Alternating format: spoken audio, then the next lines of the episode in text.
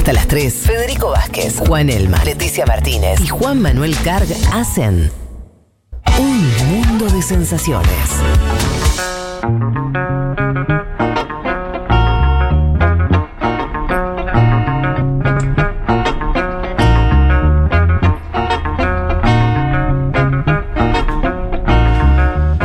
Mm, para no eh, dilatar más la cuestión, ya estamos en horario, vayamos eh, a lo que nos trajo Juan Elman, que de paso es continuar un poco de otra manera con el mismo tema, que tiene que ver de vuelta con los países más desarrollados, con el G7. Juan, yo lo que entendí del título de esta reunión es que se pusieron de acuerdo en el G7 para hacer un frente anti-chino, de alguna manera, o de frenar, por primera vez como una especie de guerra fría un poco más establecida, donde está todo el mundo desarrollado occidental y del otro lado quedó China eh, y Rusia, te diría, pero sobre todo China. ¿Eso es así? ¿No es tan así? Bueno, quizás Estados Unidos quizás eh, quisiera difundir esa, esa idea. Yo siento que desde Europa quizás no estarían tan de acuerdo en que lo que se acordó es este frente, sino, digo, entre otras cosas, digo, también medidas que tienen que ver con, bueno, donar a lo que es eh, un, mil millones de dosis para eh, 2022, bueno, otras cuestiones vinculadas a cambio climático. Hubo también, por supuesto, algo vinculado a chino que ahora vamos a, a comentar.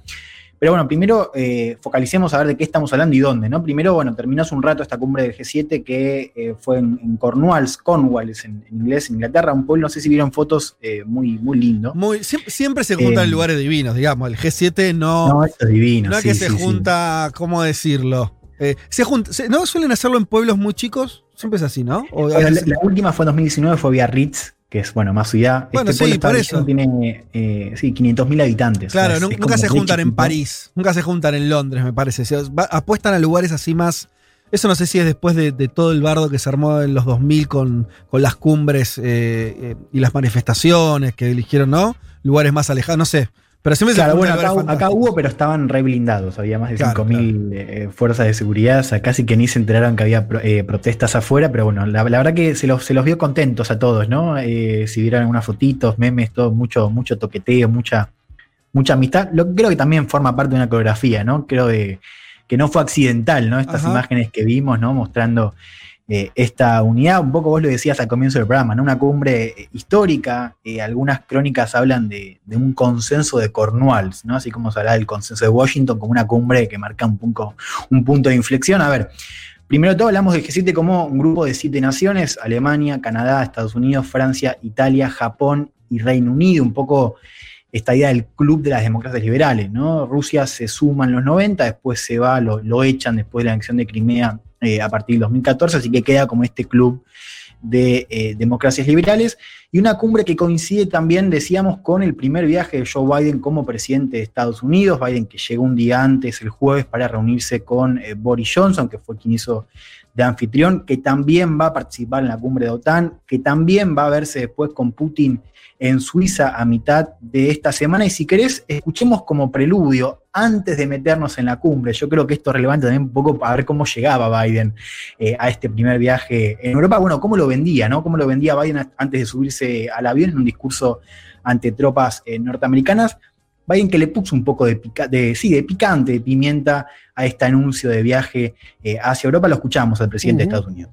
This is my first overseas trip as President of the United States. I'm heading to the G7, then to the NATO ministerial, and then to meet with Mr. Putin to let him know what I want him to know.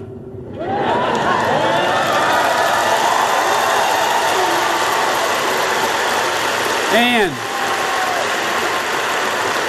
at every point along the way, we're going to make it clear that the United States is back and democracies of the world are standing together to tackle the toughest challenges and the issues that matter most to our future.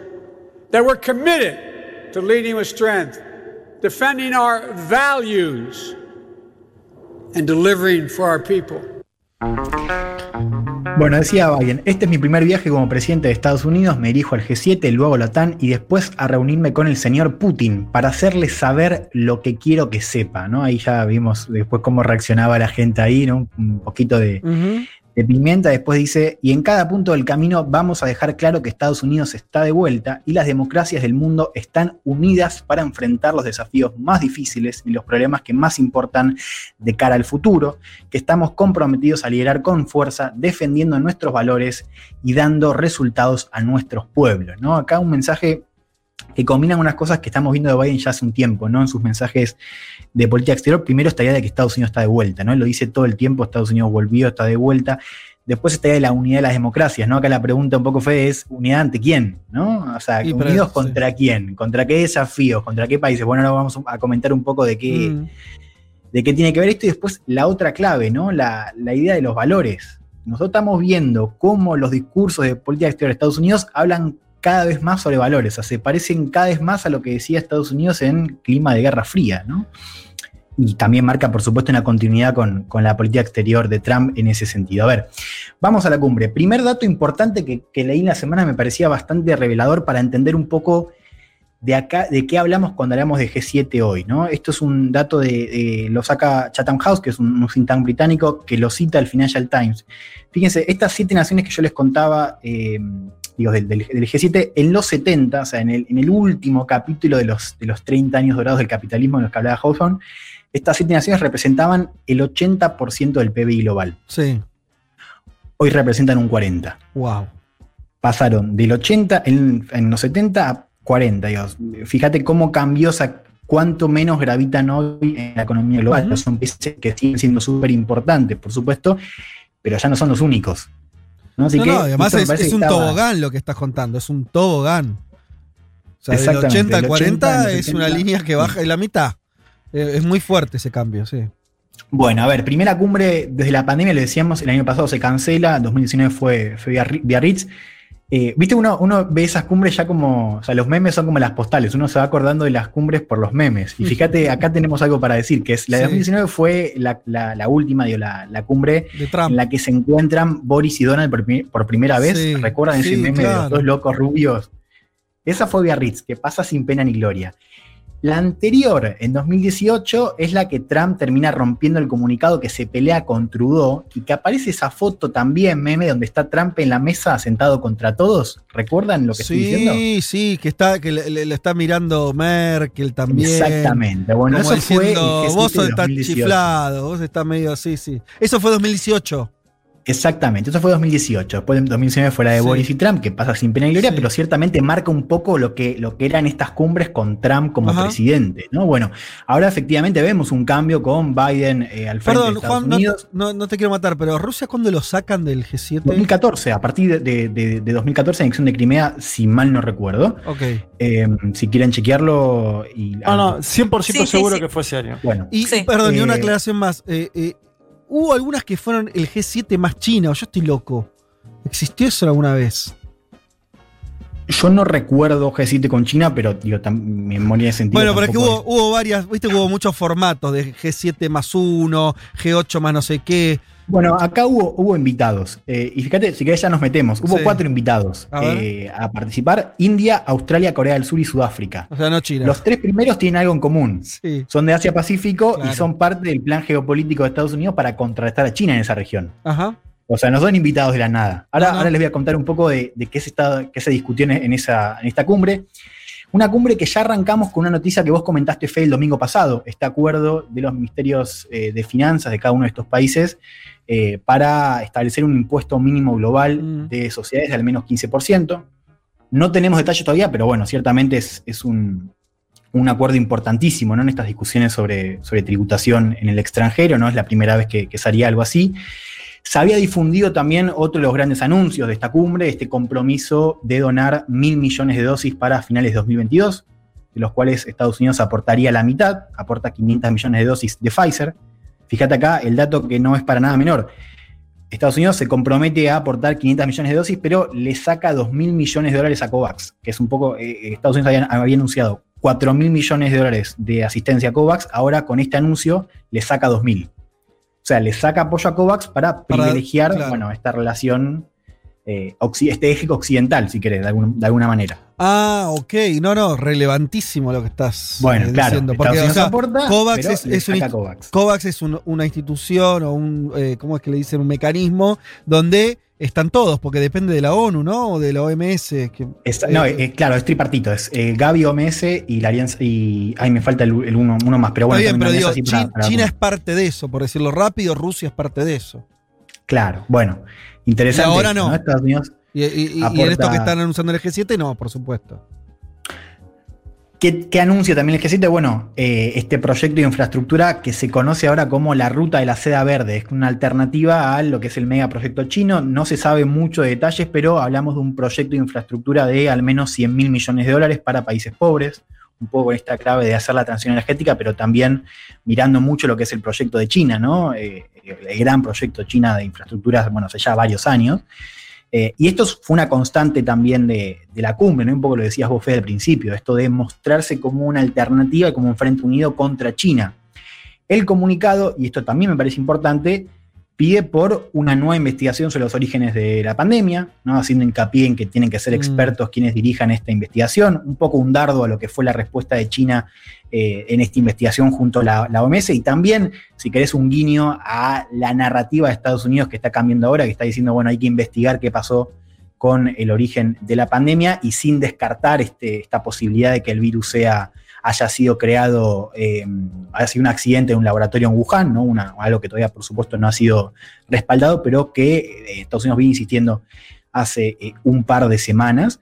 Em, y a ver, yo les decía esto de, las amistades, del toqueteo, de la buena onda como parte de una coreografía, que por supuesto digo, no, no es accidental, esto tiene que ver con mostrar esta, esta imagen de unidad y un poco qué pasa con el G7 después de Trump, ¿no? volvemos todos a ser amigos, ahora todos estamos de acuerdo, hablamos de consenso de Cornwall y demás.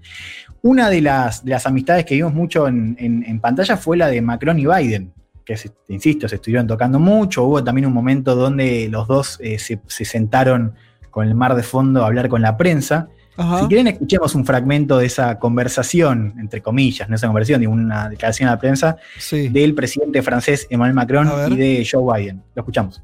And for all these issues, what we need is cooperation. And I think it's great to have uh, the US president, part of the club, and uh, very willing to, to, to cooperate. And I think that what you what you demonstrate is that leadership is partnership, and uh, and we do appreciate. And I think we can deliver great things for that. I think we can do a lot too. We, uh, the United States, I've said before, we're back. The U.S. is back. We feel very, very strongly about the cohesion of NATO and I, for one, think that uh, the European Union is an incredibly strong and vibrant entity. Bueno, primero escuchamos a Macron diciendo para todos estos asuntos necesitamos cooperación. Creo que es genial tener al presidente de Estados Unidos como parte del club y muy dispuesto a cooperar. Eh, y creo que lo que demostraste, dice mirando a Biden, es que el liderazgo es asociación y nosotros lo agradecemos. Y ahí responde Biden y dice, bueno, creo que nosotros también podemos hacer, creo, que podemos hacer mucho. Estados Unidos, como dije antes, está de vuelta. Me siento muy bien acerca de la cohesión de la OTAN, dice, y creo que la Unión Europea es una entidad fuerte y vibrante. A ver, ¿por qué traigo esto? A ver, no sé si, si Biden menciona a la OTAN a propósito, pero está sentado junto a Macron, que Macron hace un año y medio, no sé si recuerdan, Macron dijo que la OTAN estaba en muerte cerebral en una entrevista muy difundida en el Economist.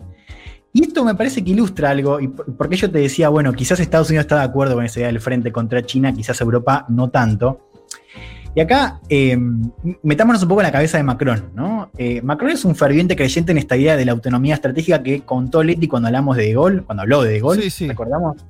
Esa, esa columna sobre ese perfil sobre De Gaulle. Bueno, Macron ciertamente es un tipo que cree mucho en esta idea de la autonomía estratégica y eh, de la autonomía que tiene que tener Europa, sobre todo en este contexto global.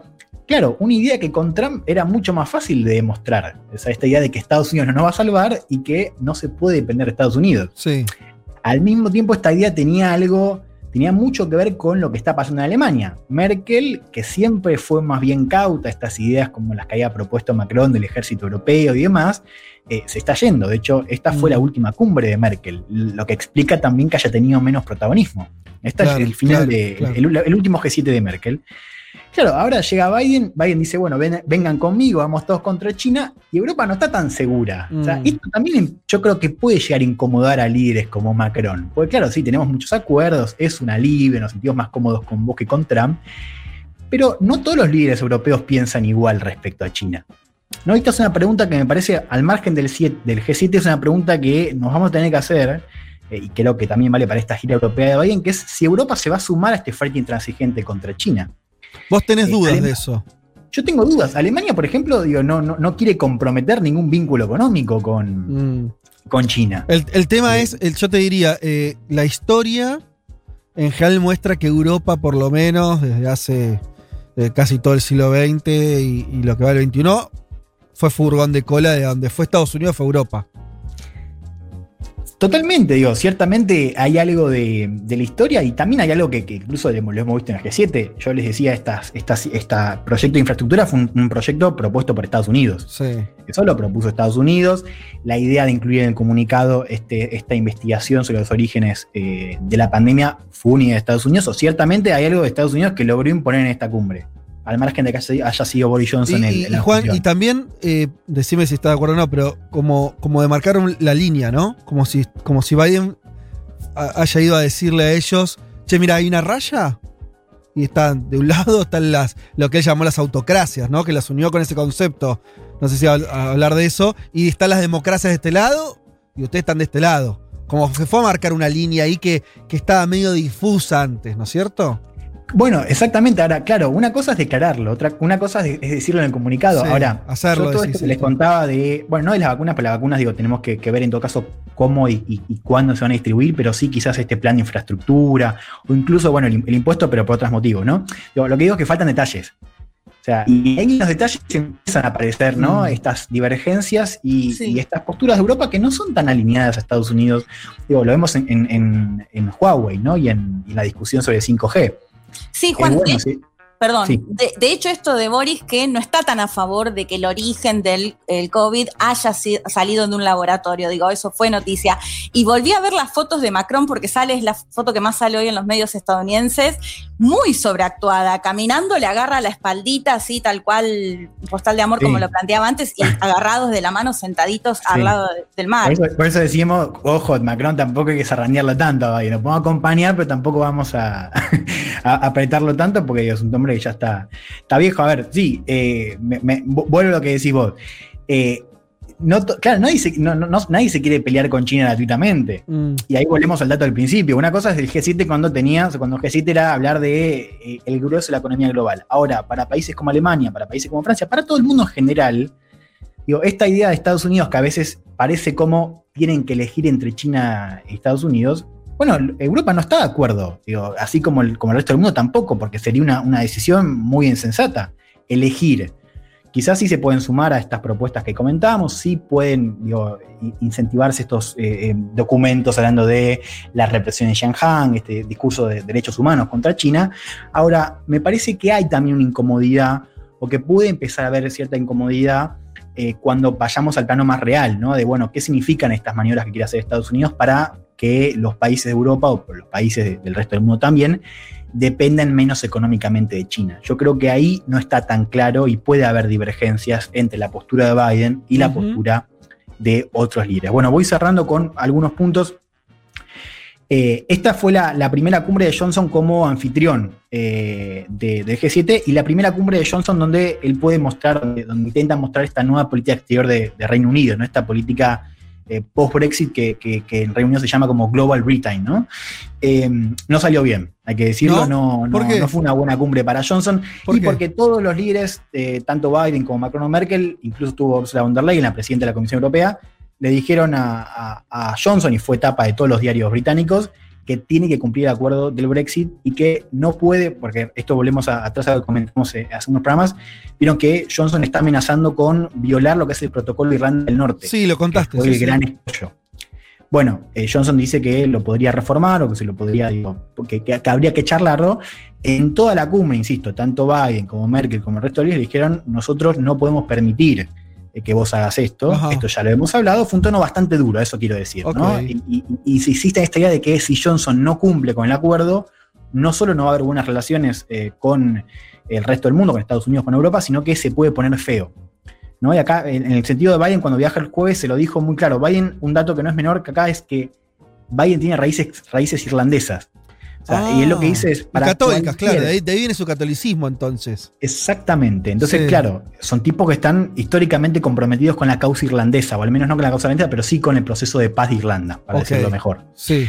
Entonces, cualquier maniobra que, que, eh, que, pueda amenazar ese acuerdo de Viernes Santo, que es el mm. acuerdo del fin de la guerra civil irlandesa, bueno, por supuesto va a ser un escollo para cualquier vínculo entre Estados Unidos y Reino Unido. Después, eh, no, si querés, cerramos con, algo de la cumbre. Digo, faltan detalles del de anunciado, pero decíamos fue una cumbre con mucha más sustancia que las anteriores. Muestra esta vitalidad que le está imprimiendo Biden como presidente de Estados Unidos a, a este eje. Vamos a ver cuántos del club se van a sumar al frente contra China si tan intransigente, pero de todas maneras podemos entender que hay una voluntad de juntar a estos países para encauzar esta disputa estructural entre Estados Unidos eh, y China. Por último, el miércoles tenemos esta cumbre tan anunciada entre Putin y Biden, Biden y Putin, así que atención ahí a ver qué sale, digo, fotos y memes van a ver, pero Vamos a ver cuál va a ser el tono que muestren los dos mandatarios. ¿no? Yo creo que hay una, incógnita ahí para, resolver, así que ya sabemos el miércoles tenemos un careo entre el presidente ruso y el presidente de Estados Unidos. Hermoso, la, cumbre que además es en un lugar que tiene nombre francés, eh, en territorio inglés. Si alguno quiere eh, meterse en por qué de esas situaciones, le recomiendo que vean una película que vi en Netflix que se llama The King, que es sobre Enrique V y ahí está el chaboncito cruzando el Canal de la Mancha, invadiendo Francia. Si se habrán cagado a palos esos dos países desde hace más o menos 600 años. Excelente, Juan.